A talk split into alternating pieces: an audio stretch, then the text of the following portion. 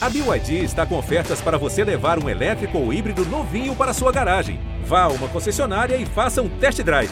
BYD, construa seus sonhos.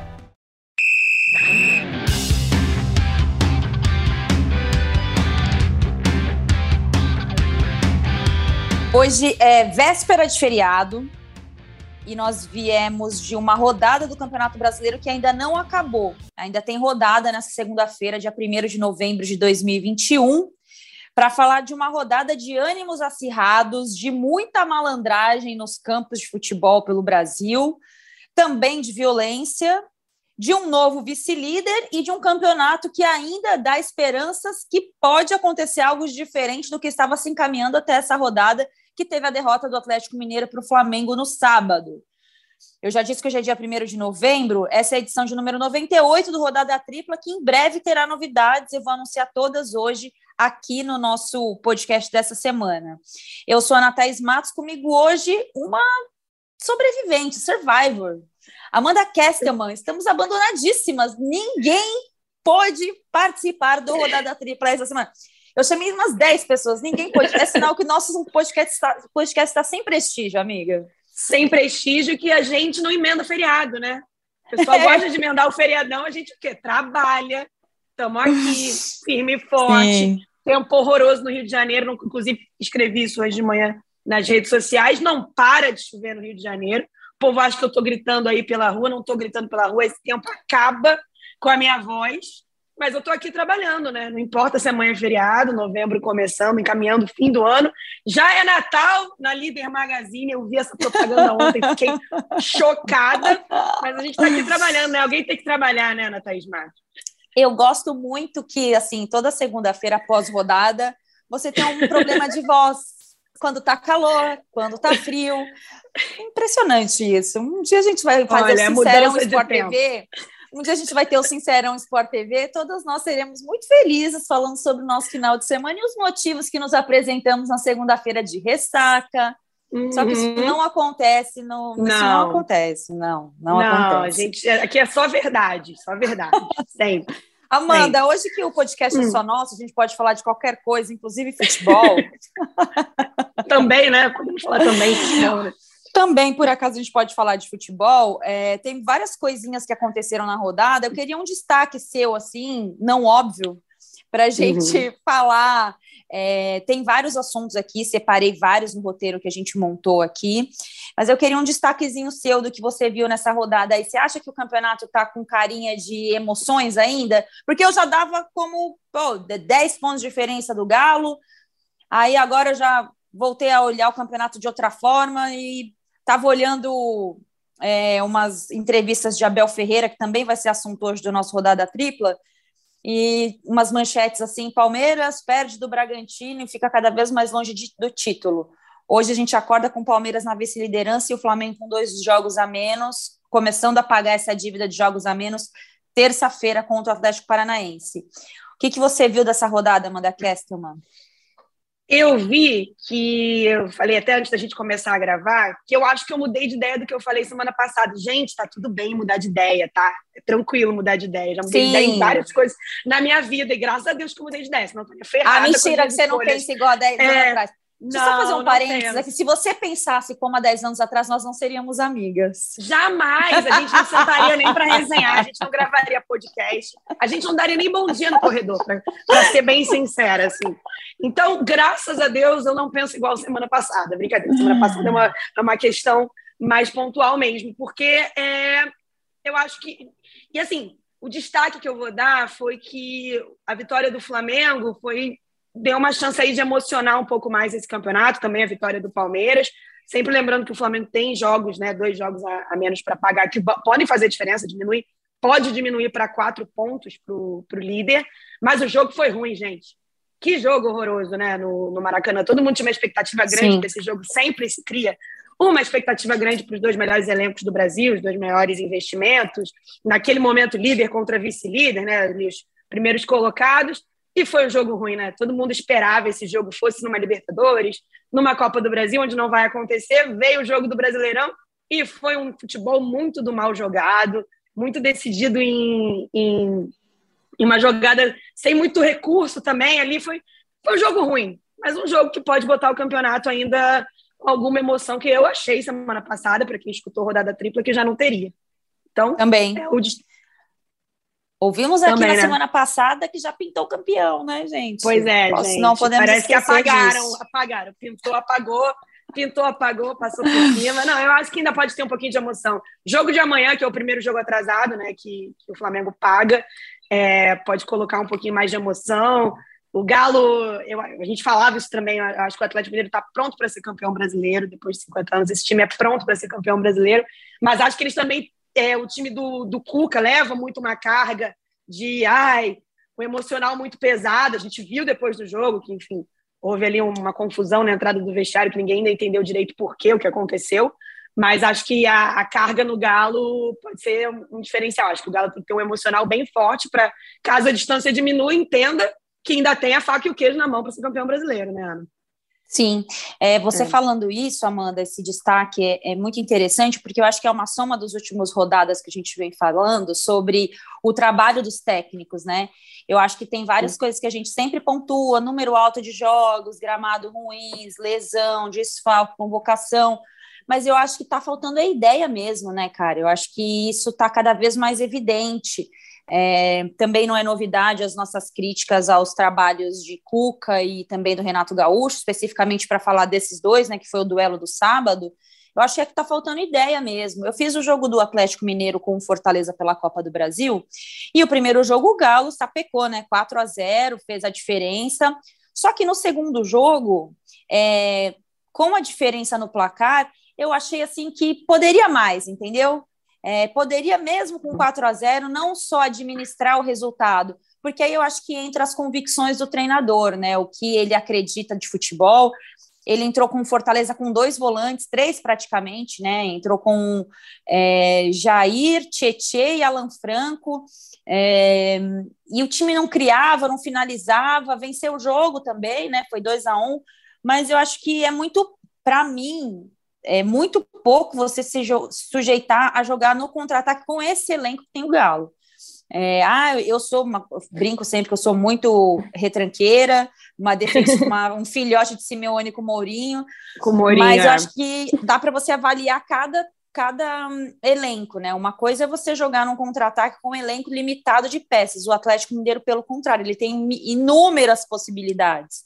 Mas a gente vai muito no estilo do treinador. O Renato também tem esse estilo é, não tão tático, pelo menos nessa passagem até agora no Flamengo, eu não vi grande dedo do treinador, acho que o principal dedo do treinador foi uma questão de vestiário, é, e aí que dá para a gente cruzar com a história do Grêmio, o impacto da passagem do Renato pelo Grêmio, eu acho que tem sim um, um, uma, um responde muito pelo que está acontecendo no momento do Grêmio atualmente. Uma herança, né? né? Uma, Exatamente. uma falta de herança, talvez, né? Acho Exatamente. Até uma falta de herança, uma falta de trabalho a longo prazo que ele não deixou. Ele deixou Perfeita ele. essa palavra. É isso. É então, eu acho que a gente fica. Se a gente olhar o futebol brasileiro, se a gente fosse um drone e olhar o futebol brasileiro de cima, sem as nossas paixões, sem as nossas convicções, é tudo uma sopa, uma grande sopa da mesma coisa, né? É sopa de é. arroz com tempero de arroz com gosto de arroz, assim, é tudo um, um grande uhum. mesma coisa, um, um museu de grandes novidades, né? É. Um deserto de ideias. Eu, eu acho que é, uma, é, um, é um termo que eu acho que você usou lá atrás, que eu guardei também em outros campeonatos, que é um vazio usei de ideias. Usei com o Palmeiras do Luxemburgo. Meu Deus, como eu apanhei no dia que eu usei isso. Vazio Nossa. de ideias. Eu, você tinha toda a razão naquele momento e eu acho que vazio de ideias, para mim, é a palavra que define o grande jogo do Campeonato Brasileiro. Todo mundo esperava que fosse Flamengo e Atlético Mineiro no Maracanã sábado. Foi um grande vazio de ideias no Maracanã, porque não aconteceu nada. Só, só teve um gol, porque em algum momento poderia sair um gol, e o jogo parecia não. Gente, o jogo parecia se arrastar. É, a gente, quando assiste boas partidas de futebol, a gente tem sempre aquela sensação que passou tão rápido, né? Jogos do Campeonato Brasileiro que eu tenho assistido, e, poxa, você está falando dos dois melhores elencos. Uma coisa é você pegar dois times que estão lá brigando pelo rebaixamento e falar, nossa, que jogo arrastado, que jogo ruim. Caraca, são os dois melhores elencos. É um finalista da Libertadores um finalista da Copa do Brasil, líder, enfim, orçamentos altíssimos e um grande vazio de ideias. É uma pena.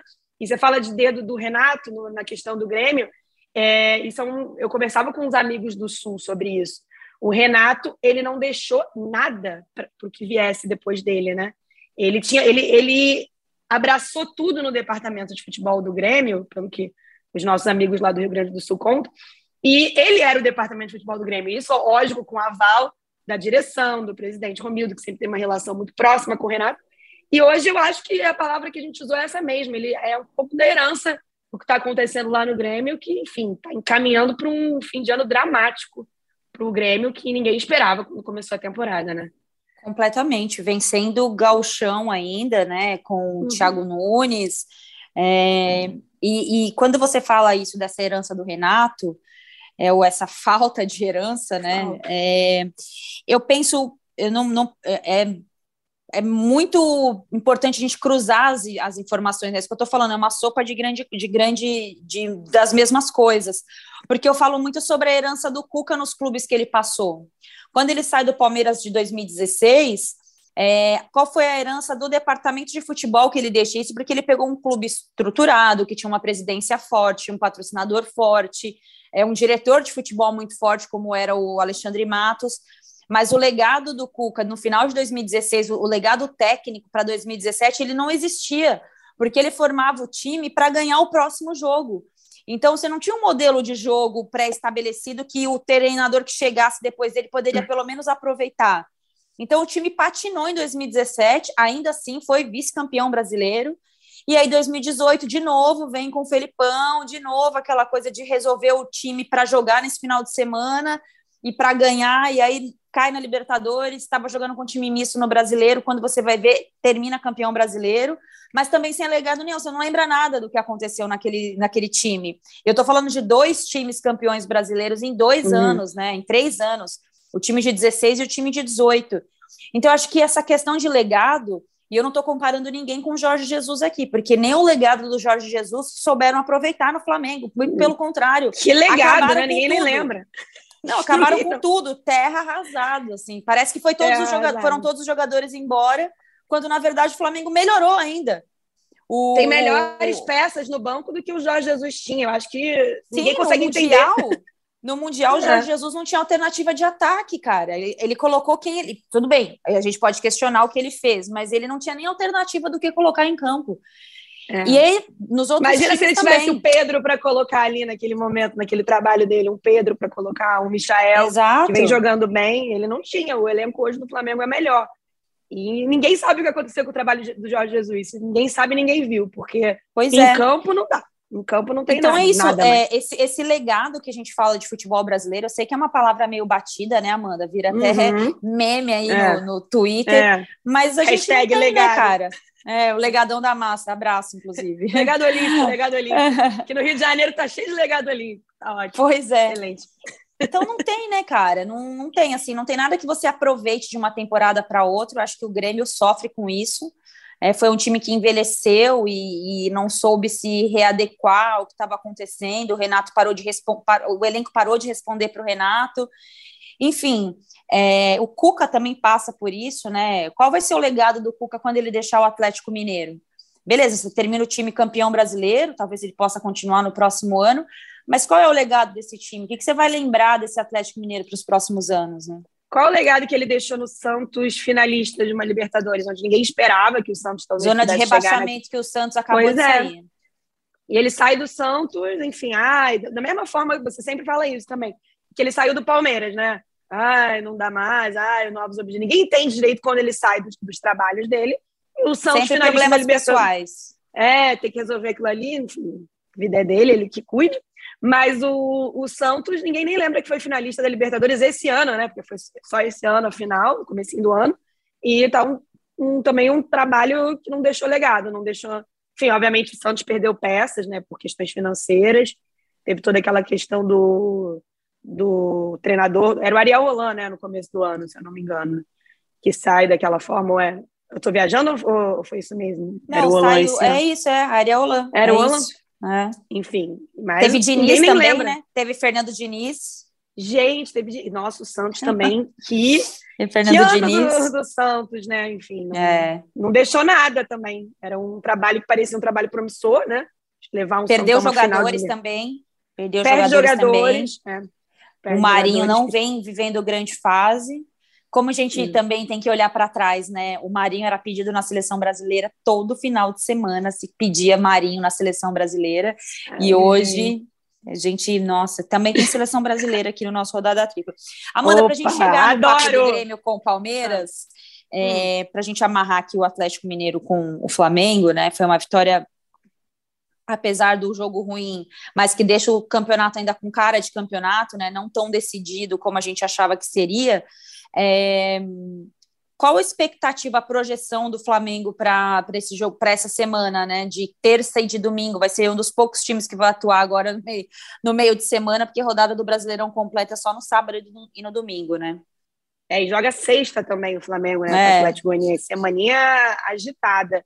É, eu acho que o Renato deu uma resposta rápida para a pressão, para a panela de pressão que ele viveu na quarta-feira passada, no jogo da Copa do Brasil, onde o Flamengo é atropelado pelo Furacão no Maracanã, uma vitória maiúscula, enfim, onde o Alberto Valentim deu, deu um baile na, na, proposta de jogo que dele. Né, fazem, né? tomando baile de é, Alberto pois é, Valentim.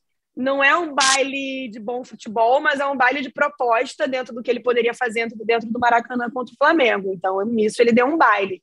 E na quarta, na semana passada aqui no Rodada, a gente conversava sobre a situação do Renato e eu falei, cara, vai ser um caldeirão o Maracanã para o Renato. Ele está pressionado, não foi diferente. Até me chamou muita atenção. Gostaria de pontuar aqui no Rodada Tripla que a gente viu pela transmissão a torcida do Flamengo gritando o nome do Jorge Jesus. Gente, aqui eu gostaria de fazer um parênteses. O Flamengo nunca mandou o Jorge Jesus embora. O Jorge Jesus quis ir embora do Flamengo. Você vai ficar gritando o nome dele, parece Romeu e Julieta, fica na porta ali embaixo da torre, volta, volta. Ela não quer voltar, meu amor. Ela te deu um pé na bunda. Não adianta, você pode ficar bolado com o teu técnico, pode, é direito, é, reclamar do treinador que tá lá, mas, pô, ficar gritando o nome de quem, quem quis ir embora também não vai ajudar nada. Mas acho que o Renato deu uma aliviada para essa semana, para essa sequência de jogos. E eu acho que o primeiro é, jogo que vai ser essa semana contra o Atlético Paranaense, de novo, dessa vez lá em Curitiba, um jogo atrasado, vai dar para o Renato a, o ok, não jogue a toalha para o brasileiro, conhecendo a forma como o Renato trabalha. Ou então eu acho que ele já vai virar a chave dele para o fim de novembro, onde ele aposta, e, e tem que apostar mesmo, todas as fichas numa, numa final de Libertadores. E, Ana, isso eu acho que é uma questão também que a gente pontua muito aqui no Rodada Tripla, é, chegar numa final de Libertadores é um negócio difícil. Porra! Sim, pode, pode ter sido uma chave mais fácil de um lado do que de outro, enfim, isso acontece também no sorteio, mas é um negócio difícil. O Flamengo, na sua história, está chegando na terceira. Então, eu fico um pouco assustada quando se faz uma terra arrasada estando na final da Libertadores, entendeu? Eu acho que o trabalho do Renato é super questionável, o futebol dele não é bem jogado nesse Flamengo, se esperava muito mais dele, mas, cara, tem uma final de Libertadores aí. É. terra arrasada. Pô, um, um, torcedor do Flamengo de 90 anos está vendo a terceira final de Libertadores da vida. Não chega a ser uma coisa muito recorrente, né, gente? Então, Sim. acho que o, o Flamengo também tem que virar o canhão para esse dia 27 de novembro, assim como o Palmeiras, porque vai ser uma final e é importante. Ô Amanda, é, você acha que passando essa temporada maluca também, que ainda é reflexo do que a gente viveu né, nesse período pandêmico, a manutenção do trabalho do Renato, se vê um futuro assim, ah, vamos esperar passar, porque acho que os Atlético Paranaense, Bragantino, Flamengo, Palmeiras são equipes que vão fazer mais de 70 jogos no ano, né? Assim, então, o, várias outras equipes também, mas citando essas que estão decidindo Libertadores, Copa do Brasil e também a Sul-Americana, o Galo também. É, você acha que tem uma projeção assim, tipo, ah, vamos esperar terminar, muita chance de ser campeão da Libertadores ou sem chance de ser campeão da Libertadores, vamos terminar, encerrar o que vai acabar esse ano para ver o que vai acontecer com o trabalho do Renato. Porque a sensação que eu tenho, e eu posso estar completamente errada, é que o Jorge Jesus fez parecer que a diretoria do Flamengo foi super competente. Porque o que ela mais fez foi errar com o técnico, gente. É Tem isso. um tweet meu famosíssimo que é. roda é. por aí, que eu falo assim: ah, a culpa não foi do, do Abel, a culpa foi de quem acreditou que o Abel poderia ser técnico do Flamengo, gente. Ele é já óbvio. não estava preparado para assumir o Flamengo. Quem acreditou que estava errado? Então a sensação que eu tenho é que o Jorge Jesus fez parecer que, que o, o, a diretoria do Flamengo, com todo respeito a quem está lá, porque financeiramente eles são canhões mesmo, entenderam uhum. o Flamengo como um, um, um, negócio, mas no dia a dia do futebol, muitas decisões equivocadas, né? Não só pelas escolhas técnicas, mas departamento médico, é, todas aquelas coisas que a gente já falou aqui durante alguns episódios, né? Nem todo mundo está preparado para essa conversa, né? Para entender que o Jorge, é, o que você falou é perfeito, o Jorge Jesus fez parecer que a gestão de futebol era diferente do que sempre foi. E é muito parecido com o que sempre foi a gestão de futebol do Flamengo. Não é muito diferente do, de 10 anos atrás, de como era na época é, onde o Flamengo não pagava as contas em dias. A diferença na gestão está toda na, no canhão orçamentário que o Flamengo virou, né? Porque você paga suas contas em dia, aquela história toda. Tem as suas certidões, enfim, você vira um clube é, saneado financeiramente, facilita, porque o que acontece? Você compra os melhores jogadores, você paga eles em dia. Então, esse processo ele é muito fechado, mas a gestão disso é muito parecida com 2009, 2008, 2007. Não mudou muita coisa. E as escolhas dos treinadores, elas são a cara disso. E você fala muito da, da questão do Abel, que foi o primeiro dessa gestão, né, desse triênio do Rodolfo Landim. Cara, para mim, o case o Domenech. Sim. Foram lá buscar o Domenech. Flamengo Pô, instaura muito... RH na Europa. Eu Pô, lembro dessa manchete. Tour na Europa e, cara, o Domenech botou o Pedro Rocha para treinar de volante. Entendeu? Então, assim, é, é, é, muito parecido com o que sempre foi.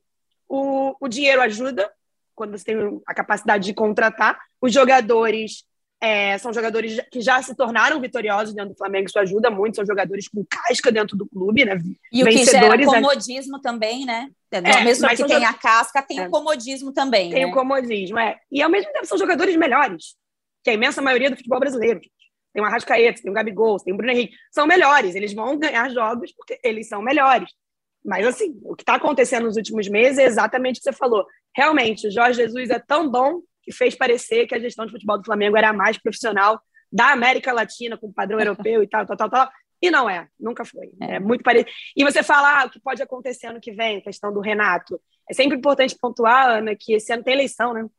Assim, hum, eu acho que é não vai ter muito. É, acho que não vai mudar muito, não. Acho que pelo que a gente escuta aqui nos bastidores, o Rodolfo Landim deve ser reeleito, mas ainda tem um processo eleitoral e o treinador passa né, pelo processo eleitoral. Então, acho que é muito difícil saber o que vai acontecer com o Flamengo até ali, comecinho de dezembro, depois da Libertadores, quando vai ter eleição. Ai, gente, é muito bom saber é. conversar com quem sabe. É, vamos aqui ouvir a Lohana Lima, nossa companheira, colega também da Rádio BH, é, falando sobre o Atlético Mineiro, né? O lado do Galo, que também tem compromisso essa semana, e é tão desconfortável falar que um time que tem essa diferença de pontuação é, corre algum risco no campeonato, porque talvez se fosse uma outra equipe a gente estaria, ah, é campeão, é campeão, é campeão. É isso aí. É isso aí. Vamos, vamos ouvir o Galo que ontem o Galo, o Galo tem uma coisa muito parecida com o Botafogo e com o Santos, né? A gente falava sobre isso, eles têm uma dificuldade de se ver favorito, de pô, vamos ganhar, tem, tem um medo ali, uma coisa acho que é histórica no clube. Quando você tem um time muito pior que, o outro, que os outros e você tá ali, você não sabe como, mas você tá ali, né? Tipo um, um elefante no coqueiro, é uma coisa. Uhum. Não é o uhum. caso do Galo, que tem um time que é tá ali porque realmente merece ter. Vamos ouvir a Lohana falando um pouco sobre o Atlético Mineiro. Oi, Ana. Um abraço para você e para todo mundo que acompanha o Rodada Tripla com a gente. Chegando para poder falar deste Atlético depois de uma derrota frustrante para o Flamengo, né? No jogo considerado a final antecipada do campeonato. Foi frustrante para a comissão técnica, para os jogadores, para a torcida, mas nada de terra arrasada, né? O Cuca bateu muito na tecla disso na coletiva de imprensa após o jogo. Obviamente que se o Atlético tivesse aberto os 13 pontos de vantagem vantagem em relação ao Flamengo, os 10 em relação ao Palmeiras. O campeonato ficaria muito mais encaminhado para o Atlético, mas o Cuca ressaltou que muitas vezes as coisas acontecem de uma maneira que não dá para entender num primeiro momento, mas que talvez abrir uma vantagem tão grande agora seria ótimo pelo ponto de vista de encaminhar ainda mais o título do Campeonato Brasileiro, mas poderia gerar um relaxamento natural, algo que pudesse prejudicar o Atlético nas rodadas seguintes até o término da competição. Então é nisso que o Cuca e os jogadores se apegam neste momento, mas é óbvio que ficou essa frustração após o jogo, muito nervosismo, muita reclamação, cabeça quente, ânimos muito exaltados e o Atlético agora tem que pegar todo esse contexto e pensar no jogo desta quarta-feira contra o Grêmio, que é o jogo adiado da 19 rodada, esse jogo que vai ser às 9 da noite no Mineirão. E tem pela frente um adversário muito desesperado, né? A gente vem acompanhando toda essa saga do Grêmio no Campeonato Brasileiro, fim de semana como foi, a pressão cada vez maior por lá. E são esses times que costumam tirar pontos de quem está brigando lá em cima. É, hoje uma novidade, né, em relação a essa partida, a prefeitura de Belo Horizonte liberou 100% da capacidade dos estádios aqui na capital mineira, então o Atlético vai contar e muito com a força do seu torcedor, porque já havia vendido 30 mil ingressos para essa partida e agora vai colocar o restante à disposição. Quer o Mineirão lotado para poder empurrar o Atlético contra o Grêmio. O Atlético que tem problemas para essa partida, porque o Nathan Silva, zagueiro titular, levou o terceiro cartão amarelo no jogo contra o Flamengo. A tendência natural é de que o Hever seja o substituto do Nathan. Lembrando que o Nathan já não atua na Copa do Brasil por ter defendido o Atlético Goianiense, então sempre na ausência do Nathan, na maioria das vezes o Hever é quem faz essa função. E tem entrado muito bem no time do Atlético Hever, tem a sua história com o Atlético, é de confiança do Cuca e sempre que solicitado tem correspondido bem. E uma outra situação de jogo é o fato de que o Keno saiu da partida contra o Flamengo reclamando de dores na coxa.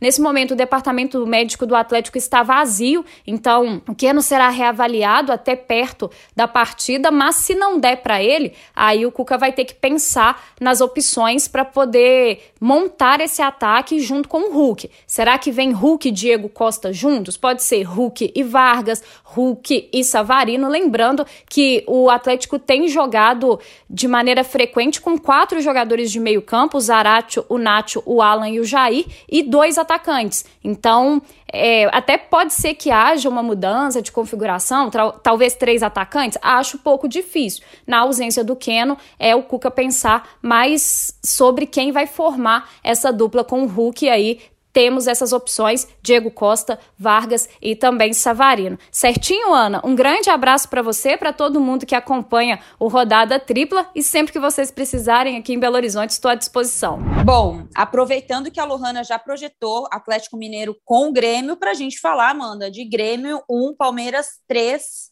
Eu não vou revelar o nome do comentarista para não fazer um, para não expor os meus colegas, apesar deles merecerem. Mas, às vezes merece. Às vezes merece, mas esse eu não vou expor. Eu estou desde zona de rebaixamento de Santos e Grêmio comparando o desempenho no campo de, das duas equipes, né? O Santos não estava jogando bem, de fato, e não está. Não, um time que faz, não faz gol, mas tem reagido com carilha nas últimas rodadas. E o Grêmio, ele era muito mais raça do que técnico e também não saiu da zona de rebaixamento. Eu acho que o Grêmio esteve fora da zona de rebaixamento, se eu não estiver enganado, só duas rodadas. E aí, eu conversando com esse amigo, falou: Mas por que, que você acha que o Grêmio não vai cair e o Santos vai? Tudo bem que esse meu amigo é Santista. E toda semana ele me falava: é porque o Grêmio, não, o Grêmio joga mais que o Santos, o Santos não vai sair, o Santos é horrível, futebol horroroso. O resultado: o Santos está fora da zona de rebaixamento e o Grêmio está na zona de rebaixamento. É, nós temos vários fatores desse jogo, né, Amanda? Tem a vitória de virada do Palmeiras, que coloca o time do Abel Ferreira na vice-liderança por enquanto, né, do campeonato, porque ainda tem os jogos atrasados do Flamengo. É, coletiva de Abel Ferreira, mais uma vez, extremamente irritado, assim, fora do tom, chato, mas chato, descobri né? que tá a chato. gente não pode criticar é. o, o, Abel Ferreira. É. Mala. O pessoal não gosta. é, pois é. Eu acho assim, é, tem muito treinador que não, a gente nem viu se seria malo ou não no futebol brasileiro. O Abel começou muito bem e tá assim insuportável ver as entrevistas coletivas dele e ele tem razão nas coisas que ele diz. Mas a forma como ele se propõe ao debate eu não sei, eu acho que ele está muito inflamado. Eu não sei quem cuida Eu acho que ele nem se propõe ao debate. Acho que ele não se propõe ao debate. Se propor ao debate seria ótimo. E era o que ele fazia no começo, onde a gente achava é, tão legal é. ouvir o Abel Ferreira, né? Eu não sei se ele se sentiu mais confiante de ser assim, a partir do momento que ele foi vitorioso na, na chegada ao Palmeiras, ou se o futebol brasileiro contaminou o Abel Ferreira. Eu realmente não sei qual a explicação. Não, chato, e, eu acho chato. também, eu, eu falo isso porque eu, eu, eu, participo de inúmeros programas de bancada e pegaram muito pesado com o Abel, como não pegaram, por exemplo, com o Cuca, em nenhum momento. Assim, uhum. é, eu vi situações, situações que eu fiquei constrangida. Então, imagina para o cara que não é brasileiro, não está acostumado com a forma como a nossa imprensa é despreparada para tratar vários assuntos, tenha se sentindo incomodado com o que ele ouviu. É, mas eu acho que isso inflamou, inflamou demais o Abel. Eu não sei quem cuida da carreira de, da imagem, assessoria de imprensa de imagem dele, mas eu acho que está na hora assim, de da pessoa sentar e falar: amigo, é o seguinte, aqui as coisas funcionam dessa forma, acho que você precisa ouvir melhor as perguntas que estão sendo feitas. A entrevista coletiva pós Palmeiras vencer o Grêmio. As três perguntas táticas que eu ouvi é, dele foi uma pergunta do Leonardo Dai, da CBN, do Rodrigo Fragoso, da TNT, e do Rafael eu não lembro o sobrenome do Rafael, que é da mídia palestrina, que é uma mídia é, que faz uma cobertura super séria do Palmeiras, é uma mídia uhum. de clube, mas super séria, muito séria mesmo, que eu conheço da época que eu era setorista. Foram perguntas táticas. Uma foi perguntando sobre a formação do meio-campo, a outra foi perguntando sobre a estratégia do jogo, e a outra foi perguntando sobre a importância do Everton, saída de bola, um goleiro como ele. Nas três respostas, o Abel não respondeu e fez um, vocês da imprensa, né? O momento vocês da ah. imprensa. Ah. Eu acho ruim, assim, cara. Eu é. gosto muito dele, todo mundo sabe que eu gosto do estilo de trabalho dele, mas acho que ele tá inflamado de um jeito, assim, que. E como a gente não tem as coletivas presenciais mais, aliás, já passou da hora de retornarem as coletivas presenciais. Já retornou tudo, né? Já, já retornou é. tudo. Qual o problema de retornar a coletiva presencial? Enfim, é, e, e, e a coletiva presencial ela evitaria muita resposta não respondida que a gente vem vendo Completamente. no brasileiro. Ninguém responde mais o que é perguntado. É, não tem a réplica. O olhar faz uma diferença muito grande. Sim, a, expressão corporal. Expressão corporal. E a, a, maioria das perguntas são. Alguns têm feito, né? Alguns clubes fazem uma coisa online, onde o repórter entra, mas a grande maioria coloca um funcionário do clube, né? Alguém ali da comunicação do clube, para ler não fica é. legal, não funciona e a gente não consegue ouvir o que o treinador tem a dizer depois dos jogos. Não consegue. Não consegue, é, é muito ruim. Não, e, é e eu falo assim, se não fosse um coletiva de. Eu já peguei informação assim em várias coletivas. Inclusive é. uma que está até no livro do Fernando Praz, escrito pelo nosso ex-colega de, empre de empresa, o Andrei Kampf. Foi uma briga que teve no vestiário do Palmeiras após um jogo com o Curitiba. É, e a gente, eu só descobri aquela briga porque eu estava na coletiva e vi a hora, a forma como o Cuca chegou para se apresentar na coletiva com o rosto vermelho uma hora depois, coisa que nunca acontecia e dali as informações foram se cruzando que teve uma briga no vestiário do Palmeiras em 2016. Mas não é nem só por conta dessa informação, é essa leitura de, can, de, de, é. de pergunta, de resposta. Eu acho que ele nem conhece a cara dos jornalistas. É, isso, Amanda, você foi setorista, você sabe como é importante o cara que vê o setorista que viaja com o clube toda semana, isso. que passa os perrengues em estádio é. É, sem internet, pega voo, dorme no aeroporto. Nem isso.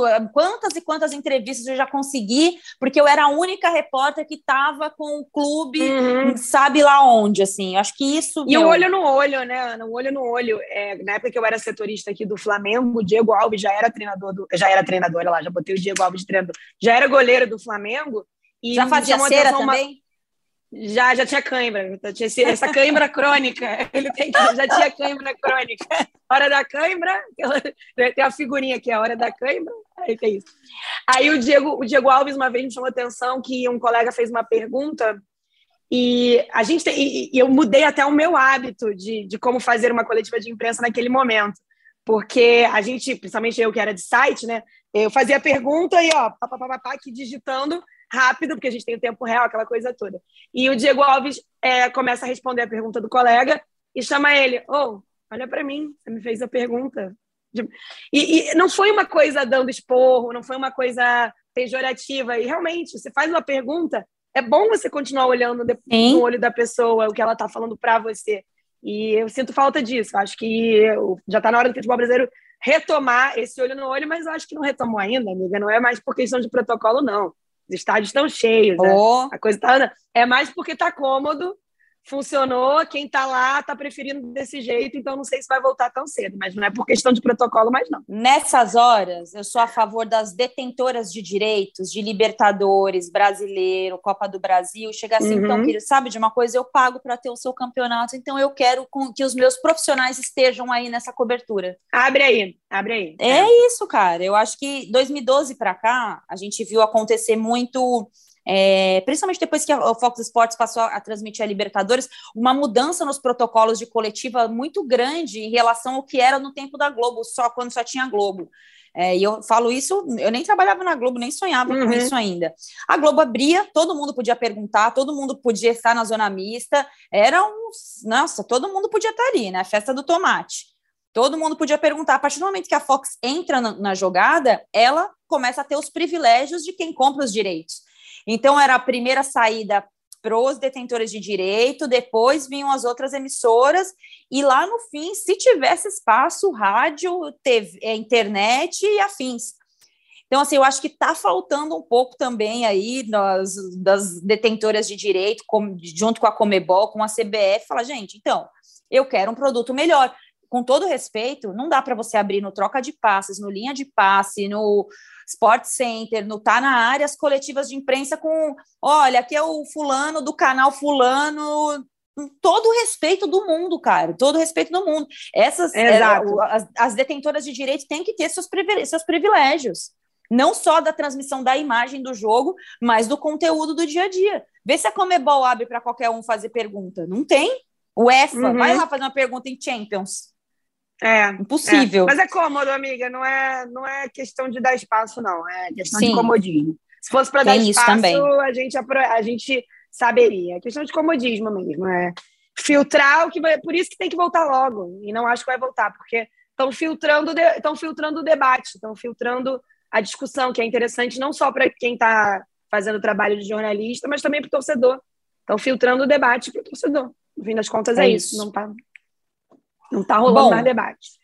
Na semana passada, a nossa Cíntia Barlém participou com a gente do Rodada e eu pedi um pitaco para ela sobre o Grêmio. Falei, Cíntia, e o Grêmio? Cai ou não cai? Vai escapar ou não vai? E ela falou assim, porque eu lembro que nós estávamos gravando minutos antes de Atlético Goianiense e Grêmio, né? Ela falou: olha, o Grêmio não reage, o jogo contra o Atlético Goianiense vai ser determinante para os ânimos do Grêmio. Perdeu para o Atlético Goianiense, perdeu para o Palmeiras e a Cintia Barley volta aqui para falar sobre a semana do Grêmio. Oi, gurias, eu aqui de novo no Rodada Tripla. Agora para falar um pouquinho de Grêmio. O Grêmio caminha firme para o rebaixamento, como eu tinha citado naquela outra edição do Rodada Tripla. O jogo contra o Atlético Goianiense ditaria muito o caminho do Grêmio nesse brasileiro, se seria o rebaixado ou não. Não vejo possibilidade de escapar, porque o Grêmio tem até mesmo lampejos de boas atuações, como teve até o pênalti hoje que o Thiago Santos acabou marcando, mas ele não tem mais poder de reação, ele não tem a estabilidade emocional do time que está num momento normal. Não está, está num momento estável. Uh, no segundo tempo não conseguiu repetir, foi na pressão. Usou de um menino, o Elias, que é uma grande joia do clube agora, foi campeão pelo Brasileiro de Aspirantes e vem muito bem. Mas só ele não vai resolver, assim como não vai resolver o Pedro Lucas também, que é outro grande jogador que está pintando aí no Grêmio. O Grêmio caminha a passos largos e com o vexame dos torcedores de quebrarem a cabine do VAR, típico caso de um time que está sendo rebaixado. Faltava essa cena lamentável, não falta mais agora. E como eu falei, caminha a passos largos para o rebaixamento e não vejo mais chance de se salvar, não porque mesmo quando tem lampejos de boa atuação, não consegue reagir. E figuras como Douglas Costa, que foi contratado para ser uma, uma grande estrela da temporada, não tem muito mais o que acrescentar ao time também. Bom, tá aí o, o diagnóstico da nossa Cíntia, Amanda. Manual é... do rebaixamento, né? Tá cumprindo. Nossa. Tem, tem ali várias, várias Gente, eu conheço disso, tá? Infelizmente, é, é eu manual. conheço disso. Infelizmente, eu sei como rebaixamento. É Tá cumprindo, faltava essa cena, faltava, a Cíntia foi cirúrgica, né? Tá fazendo tudo para ser rebaixado. Faltava o quê? Uma derrota em casa, com o torcedor invadindo, quebrando o VAR, fazendo vergonha, provavelmente não vai ter vai ter uma punição, o Grêmio vai acabar não podendo contar com a torcida, né, que acabou de voltar, já vai ficar sem novamente, mas a Cíntia foi cirúrgica. O Grêmio está cumprindo o manual do time grande, né, do time é, pesado que é rebaixado. É só você ver histórico recente de grandes equipes que são rebaixadas, né, clubes de expressão e até com dinheiro, né, porque a gente tem muito o caso do clube endividado, falido, que não Sim. tem como pagar salário que cai, que eu acho que é um outro tipo de diagnóstico, e o diagnóstico do clube que ninguém entende como cai. Tá aí porque cai. É o caso do Grêmio, o caso de tantos outros que caíram. E eu e não estou dizendo sobre... que o Grêmio vai cair, porque ainda tem jogo, gente. Mas olha, Sim. tá cumprindo o manual, tá, tá caminhando para isso. O, o que é terrível, né? Porque agora, diante é. das novas cotas de transmissão, a Série B detona os cofres do clube porque você recebe uhum. proporcional, né? Então, isso aí também é, ajuda a gente a entender o tamanho do problema que é o Grêmio caso não consiga se livrar do rebaixamento. E outra pessoa que sabe muito do ambiente da dupla Grenal, que inclusive é o jogo do final de semana, nosso mais que parceiro, além de parceiro, nosso amigo pessoal, né, Amanda? Rodrigo Oliveira. Fala com a gente direto. Famoso perguntinha. Um dia eu conto a história de como eu conheci Rodrigo Oliveira em Caxias, São Paulo 13, Internacional 13, no calor, uma confusão. É... Assim que é bom, assim que é bom, saudades desses tempos. É, da RBS, da, da Rádio Gaúcha, né, falando para a gente sobre um pouco dos motivos. A Amanda foi abriu nossa rodada falando sobre essa herança deixada pelo Renato Gaúcho, e o Rodrigo Oliveira fala também sobre isso, sobre o ambiente interno que faça com que o Grêmio esteja nessa situação dificílima na zona de rebaixamento. Fala, Rodrigo. Ana e Amanda, explicar por que o Grêmio está nessa situação é como explicar a queda de um avião. Não é um erro só que explica tudo o que está acontecendo, é um conjunto de fatores. Como eu disse, poderíamos ficar o episódio inteiro falando sobre isso. Mas os principais fatos que, a meu ver, contribuíram para o que a gente está vendo do Grêmio no campeonato. Em um primeiro momento, o fato de o presidente Romildo Bolzan Júnior estar tá há tanto tempo no cargo. Ele foi um presidente muito vitorioso, com os títulos da Copa do Brasil, da Libertadores, entre outros, e ficou no poder por oito anos. Houve uma mudança de estatuto que fez com que ele ficasse mais do que era inicialmente permitido pelo estatuto. E acredito que isso não foi bom para o Grêmio. Os movimentos políticos se agruparam em torno da figura popular do Romildo e acredito que faltou contestação, faltou oposição, faltou mais gente para dizer, para apontar os erros que são naturais de alguém que fica muito tempo no mesmo cargo. E o mesmo se aplica ao técnico Renato Portaluppi. O Grêmio entregou o vestiário para o Renato, entregou a chave do clube para o Renato. E isso deu certo por um tempo, deu títulos. Só que o Renato ficou cinco anos com o comando total e absoluto do vestiário. É normal que a estrutura fique viciada. E quando o Renato saiu, ninguém tinha a chave do vestiário para ver o que estava acontecendo, ninguém tinha a condição de fazer os diagnósticos necessários. Os diagnósticos estão sendo feitos agora, com o bonde andando, e ainda não se descobriu tudo. E além disso tudo, num futebol de hoje em dia, com orçamento de 300, 400 milhões, o profissionalismo é fundamental. E o Grêmio, nesse período, ou teve executivos de futebol totalmente subordinados ao Renato, ou então não teve executivo de futebol. Entre o final do ano passado e o início desse ano, o Grêmio ficou sem dirigente profissional. Era tudo com o Renato. E acredito que isso não foi saudável para o clube. Claro que não é só isso que explica tudo o que está acontecendo do Grêmio, no Grêmio, mas eu acho que a raiz dos problemas passam por esses aspectos. Querido! É. Perguntinha, perguntinha arrumou a solução para o problema do Grêmio, Aninha. Tem que ligar para o Ari, o chaveiro aqui do Maitá para resgatar a chave do vestiário que o Renato Renato levou lá para o posto 9 de Ipanema. A chave não devolveu. Tem que chamar o chaveiro. Agora é sério. Que diagnóstico bom, né, que o, que o Rodrigo fez. Eu acho que é, é o. E demora, né, para você recuperar um trabalho que fica só numa pessoa. É, e eu acho que isso, o Grêmio, eu acho que é o caso mais é, emblemático, né? Porque foram muitos anos. É um cara que é, de uma forma não metafórica, de fato, tem uma estátua no clube, porque o cara merece uma estátua no clube. E quando ele sai, fica a estátua. O Renato deixou uma estátua lá. E vários outros problemas onde o Grêmio não está conseguindo sair. E eu acho que o diagnóstico Sim. do Rodrigo foi perfeito, né? Não, e, e, a gente fala muito do trabalho do Renato, né? O quanto a administração Romildo Bolzan confiou a ele e uhum. a sua comissão técnica o poder de gerenciar o que é um ambiente de futebol. E isso também pode ter um reflexo no que é o Flamengo hoje, né? Porque o meu Flamengo uhum. não me uhum. parece com uma casa tão organizada para que o Renato não tenha essa liberdade que ele não tinha no Grêmio. Claro que as proporções são diferentes, porque é um time que vem de um legado recente financeiramente muito bem. O Grêmio, com o Renato, foi campeão da Copa do Brasil, foi campeão da Libertadores, é, refugou muito nos campeonatos brasileiros por priorizar as Copas até aparecer Jorge Jesus e romper com isso, né? E, e tudo que aconteceu naquele 2019. Só que traz isso para o Flamengo agora. O 2021 do Flamengo, se você for olhar o que está acontecendo com o Grêmio, claro que é diferente por questões financeiras, mas o Renato Sim. também pode levar um pouco desse vício de estrutura de trabalho que ele tinha no Grêmio para o trabalho que ele faz no Flamengo agora. E o Grêmio me chama atenção porque se você olha o elenco, não é um elenco ruim. Embora é, hoje esteja olhando muito para as categorias de base, né? Eu lembro 2007 o Corinthians era isso, gente. O Corinthians foi buscar é. um monte de moleque categoria de base, Lulinha, próprio William, é, para são os que vão salvar Salvadores, o né? Corinthians é. de alguma coisa. E um, um monte de jogador experiente, no final das contas, não salvou nada, né? Aconteceu o que todo mundo já sabe.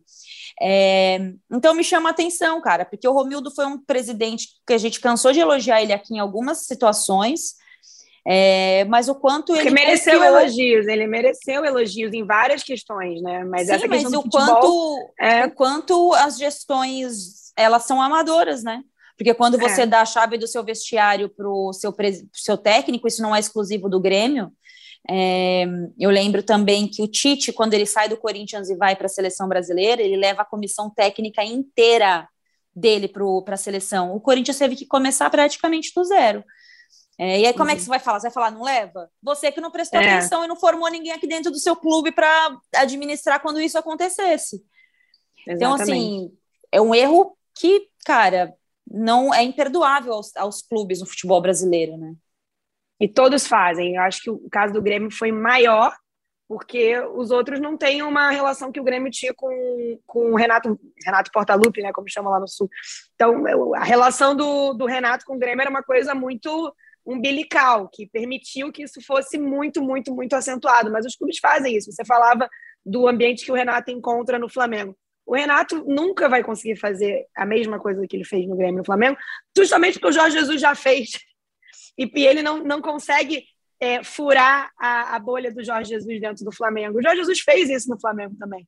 Ele sai desse Flamengo numa semi-terra arrasada também, levando. A comissão... Me parecia até que o Jorge Jesus tinha um controle de ambiente do Flamengo, não só de ambiente, mas de departamento médico, de elenco, tão grande quanto o Renato tinha no Grêmio, né? Tinha. Tanto que ele que sai o time desaba, né? Mas é. ele sai o time de, é, é, rui, ruiu porque Rui as pessoas que estavam lá não, não sabiam o que estava acontecendo, né? Ele não deixava com que acontecesse, ah, está ganhando, então tudo bem, vai ficando aí, vai ganhando, ninguém olha, né? Com a diferença que isso durou seis meses, né? Que foi o trabalho dele ali, meio ano, um pouco mais, assim, quase um ano, talvez, e o Renato foram cinco. e aí, para você recuperar cinco anos onde você não tem controle de absolutamente nada, é muito mais difícil do que seis meses. E olha que seis meses também é muito difícil. E, e também pontuando a situação do, do Grêmio, o que aconteceu ontem na, na Arena, lá em Porto Alegre. Enfim, a gente nem precisa pontuar. Lamentável, o quão, né?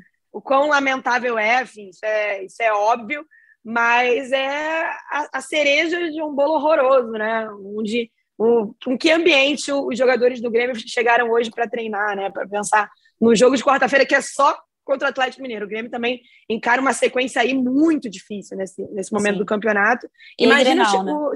exatamente, imagina como chega para trabalhar o time é, depois de, um, de uma situação vivida como a ontem em Porto Alegre. Então, eu acho que assim, é o manual. Porque você não vê também uma reação em campo, né? Você não Sim. vê algo acontecendo, algo diferente aparecendo no, no Grêmio, um movimento diferente. Você tinha casos, por exemplo, aqui no, no futebol brasileiro em 2009, se conta muito essa história, tem que se contar mesmo, porque foi realmente uma arrancada inacreditável do Fluminense, que todo mundo dava como rebaixado, né? Um trabalho, enfim, que ninguém via como sair do buraco. Mas você, quando o Fluminense começa a engatar na reta final do campeonato, você vê coisas acontecendo que, nossa, isso pode dar certo. E uma das coisas que aconteceu foi a torcida abraçar o Fluminense. Né? Sim. É. E a torcida do Grêmio acabou de jogar isso fora, né? Em vez de abraçar, resolveu quebrar tudo. Então, você não vê nada acontecendo na questão nem, nem de futebol, nem anímica para tirar o Grêmio desse buraco. Pois é, é boa essa sua, essa sua lembrança, porque 2009 também, se eu não me recordo, foi o ano do quebra-quebra da torcida do Coxa no Couto Pereira, no rebaixamento, uma coisa contra horrorosa. Contra o Fluminense, é, contra Sim. o Fluminense na última rodada. É, eu estava fazendo o tempo real desse jogo, inclusive. Nossa! estava fazendo o tempo real desse jogo. Hashtag é... memes. Nossa, fiz muito tempo real. Inclusive, quase me ferrei uma vez no tempo real. Depois eu conto essa história para quem quiser. Não, essa história é muito boa, tá? Eu... Pode me pode, é. pode preparar que essa história é ótima. Alô, Gustavo Kirten. Alô, Alô, Guga. Alô, Copa Davis. Muito bem, cara. Fiz TR de Copa Davis. Brasil, TR de Copa Davis. Aqui, cinco horas de TR de tênis. E tô aqui, tá vendo? Sobrevivi. Isso forma o quê? Caráter. Isso prepara a gente para seguir em frente na profissão. Cinco horas de terra. Não de só Davis. cinco horas de terra de Copa Davis, como não acabava nunca o jogo e você fez o favor de escrever pô, isso no tempo real. Gente, deixar claro que, pô, esse set demorou para para acabar. É o quê? Compartilhar, trabalhar informação com quem está assistindo, o quê? Compartilhar o momento, o ambiente. Quem que estava assistindo? o Guga. O Guga estava vendo meu tempo real.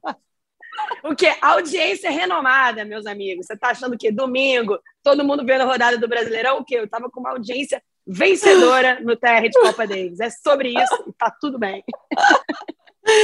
É, amiga, dois memories. pontos para a gente acelerar o rodada que eu achei que ia ser rápido, mas mais uma forma da gente dizer que não, que não é rápido, é, nunca. Eu estava com saudade da resenha, né? Estamos com saudade da resenha. É, com a sua vasta experiência de eventos internacionais, quando a gente olha a invasão da Arena do Grêmio ontem e com a reforma das novas arenas aqui no Brasil para a Copa do Mundo, até que demorou para acontecer, né?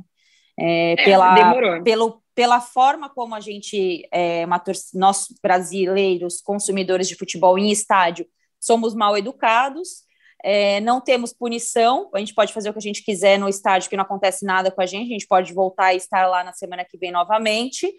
É, o nosso policiamento ele diz muito mais sobre uma polícia de estádio muito mal formada, que ela está muito mais ali para quando ela está, né? Para não coibir a violência, mas para ser tão violenta quanto. A de ontem a gente nem pode falar nada porque ela chegou atrasada, era muito pouco e os caras, né? É, enfim, é, eu achei até que demorou para acontecer isso que aconteceu. Eu já trabalhei em jogos no Brasil que eu temi que acontecesse o que aconteceu ontem e não foi diferente do que a gente imaginava. Né? É, talvez seja a hora de botar o alambrado de volta, né? Saudade do alambrado, aquele. As valas. Até o, o fosso, né? Aquele fosso, fosso. Ninguém invadia quando tinha o fosso. Mas imagina, isso seria um baita de um retrocesso do, do ser humano, né? Seria um retrocesso da gente como sociedade ter que voltar o alambrado e o fosso porque as pessoas não sabem é, se comportar no estádio padrão FIFA. Mas você tocou um ponto que é muito verdade, até que demorou para acontecer uma Sim. cena lamentável dessa. E, e, é uma pena, né? Porque, poxa, o torcedor queria tanto voltar para o estádio. Isso foi uma das coisas que eu pensei também, vendo aquela cena. Poxa, torcedor do Grêmio não, não, sentiu saudade de estar no estádio, não vai voltar mais tão cedo, vão, vão ser punidos. Isso é, isso é coisa mais óbvia, mas voltar para isso, né? Não era, pô, vamos, assim, o torcedor do Grêmio, enfim, como todas as torcidas, tem coisas terríveis e tem, tem gente que torce super, super legal, super apoia, sempre apoia, enfim. Muito triste ver essa, essa cena. É, inclusive, a gente que fica com raiva do VAR não quer ver o VAR apanhando, não precisa bater no, no pobre do computador. O computador não tem culpa do VAR ser ruim, gente. É, o processo é outro, não precisa bater em ninguém, muito menos no computador, é só um computador. Foram quebrar o computador como se estivesse descontando toda a raiva do, do, do VAR. Não, e né? outra. Nessa altura do campeonato, é, com o time fragilizado, não ter torcida às vezes é até melhor. Claro que com torcida o futebol é feito para o é. torcedor, né, cara? O futebol é feito para o torcedor, é bom a gente pontuar isso aqui, mas tão fragilizado que os jogadores devem ter ficado depois do que aconteceu ontem, infelizmente, uhum. sei lá, eu acho que o ruim é perder o mando de campo, ter que jogar em outro lugar, mas nessa altura do campeonato, com os ânimos tão acirrados como a gente está no, no Brasil e não diferente no futebol brasileiro, né? É. Infelizmente, a gente tem que pensar dessa forma. Amanda Kestelman. Torcida ajuda muito, né, Ana? Mas eu tenho certeza, só pontuando, torcida ajuda muito, mas tenho certeza que muito treinador do futebol brasileiro preferia em alguns momentos jogar sem torcida. Apesar de ajudar o muito. Nosso Bruno Mes... O nosso Bruno Mesquita tá falando aqui que tem fosso na Arena do Grêmio, mas ela só tem fosso numa parte, tá? Ela não tem fosso é. inteiro, que é aquela área de recuo toda que te impede Imagina, teria caído uma galera, Bruno. É. Teria mergulhado uma galera ontem no fosso. Deveria ter, seria, seria bem justo, né? Quer fazer confusão, vai mergulhar no fosso, sem machucar, é. não desejo que machuque, mas dá um mergulhinho ali no fosso. Não, e eu, das últimas vezes que eu fui trabalhar na Arena do Grêmio, quando você entra no campo, para a imprensa, né? Você não pode passar pelo túnel dos jogadores. Você tem que uhum. sair, tem que dar a volta por volta do, do estacionamento para sair no onde tem as entrevistas coletivas ali no como se fosse um, um, um hall do, da, da arena do Grêmio. Para a gente é muito difícil acesso. O torcedor não teve não teve dificuldade não. Menor Graças dificuldade. a Deus não aconteceu nada tão sério. Espero que essas pessoas sejam punidas porque o rosto de todo mundo está ali. Tá fácil é... ver. Bom, para a gente encerrar rapidamente, Amanda Kesselman, Vinícius Júnior fora da lista de Adenor Leonardo Bach para os jogos de eliminatória agora data FIFA de novembro. Ele optou pelo Rafinha e pelo Anthony. Tem uma matéria hoje, eu não lembro de quem que é, no UOL, deixa eu ver se eu acho aqui, vou dar o crédito para o concorrente. É uma matéria Sim. sobre de quem que é, ah, do João Henrique Marques, que é, é, foi correspondente, mora na Europa, mora na Europa, e ele dá uma, uma matéria de bastidores sobre o Vinícius Júnior. Seleção, Vinícius Júnior notava desinteresse de Tite e preferência por concorrentes. Aí ele cita aqui que foi treinar, que o Vinícius Júnior foi treinando, é, treinou pela ponta direita com o Tite. Eu fiz um jogo do Vinícius Júnior contra o Chile, ele jogou pelo lado esquerdo, auxiliando o Neymar, mas assim, um mero auxiliar de lateral. A verdade é que. Ai, gente, juro, não aguento mais a seleção brasileira. Bode, né? Bode! Bode, bode, bode.